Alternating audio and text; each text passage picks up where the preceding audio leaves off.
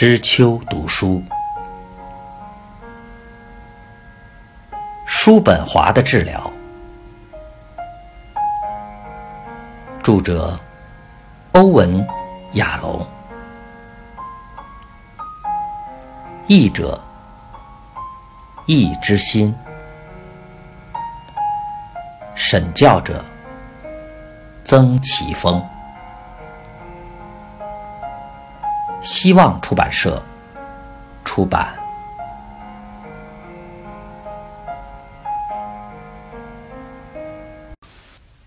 第八章：早期童年的幸福时光。宗教里面什么都有，启示、预言、政治保护、最显赫的地位和尊荣。不止于此，还有无价的特权，可以把他的教条烙印在儿童的柔弱心灵，而成为近乎与生俱来的观念。乔哈娜在日记中谈到，亚瑟在一七八八年二月出生之后，他就像所有年轻妈妈一样，快乐地逗弄他的新娃娃。可是新娃娃很快就变成了旧娃娃。不出几个月，乔哈娜就厌倦了他的玩具，对淡泽的无聊和孤独感到苦恼。乔哈娜浮现了某种新的心境，模糊的觉得自己真正的命运，并不是母亲的身份，未来有完全不同的前途等着他。他在叔本华庄园的夏季生活特别难熬，虽然海因里希和一位牧师会在周末来陪他。但其他的日子只有亚瑟和仆役陪伴他。由于海因里希的强烈嫉妒心，所以禁止妻子以任何理由招待邻居或出门。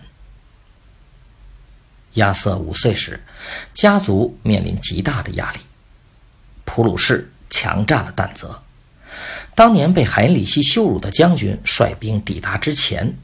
整个叔本华家族就先逃到汉堡。乔哈娜在这个陌生的城市生下了第二个小孩，艾德莱，因此更觉得陷入绝望。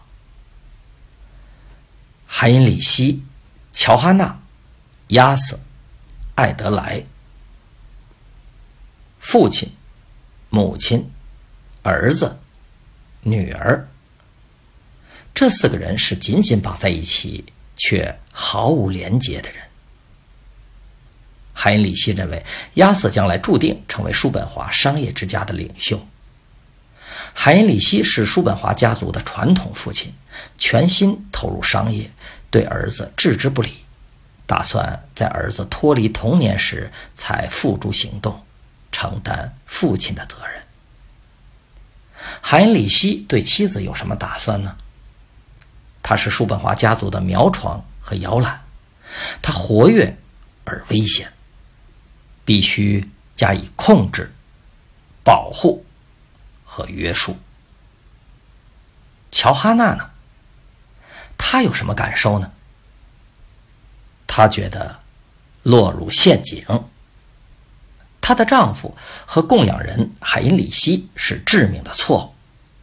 无趣的狱卒，无情剥夺了他的生命活力的人。他的儿子亚瑟呢？他不也是陷阱的一部分，是棺材的封印吗？聪明绝顶的乔哈娜渴望表现自己，实现自我，这种渴望与日俱增，而亚瑟只不过是他舍弃自我之下的微薄补偿。他的小女儿呢？海因里希对艾德莱不闻不问，他在这场家庭剧中只是个小角色，余生注定会成为乔哈娜的文书助理。所以，叔本华家庭里的人各自走上不同的路。父亲非常焦虑、绝望，缓缓走向死亡。他在亚瑟十六岁时。从叔本华仓库的高层窗户一跃而下，落入汉堡运河的冰冷河水中。韩因里希死之后，母亲跃出了婚姻的陷阱，一脚踢开汉堡的污垢，像风一样飞奔到魏玛，不久即成立德国最生气蓬勃的文艺沙龙。他在那里成为歌德和其他著名文学家的挚友，并写了许多畅销的浪漫小说，内容大都是女性被迫进入不快乐的婚姻，但拒绝生养小孩，继续追求爱情。年轻的亚瑟呢？亚瑟·叔本华日后成长为历代以来最有智慧的人，也是最绝望、最厌世的人。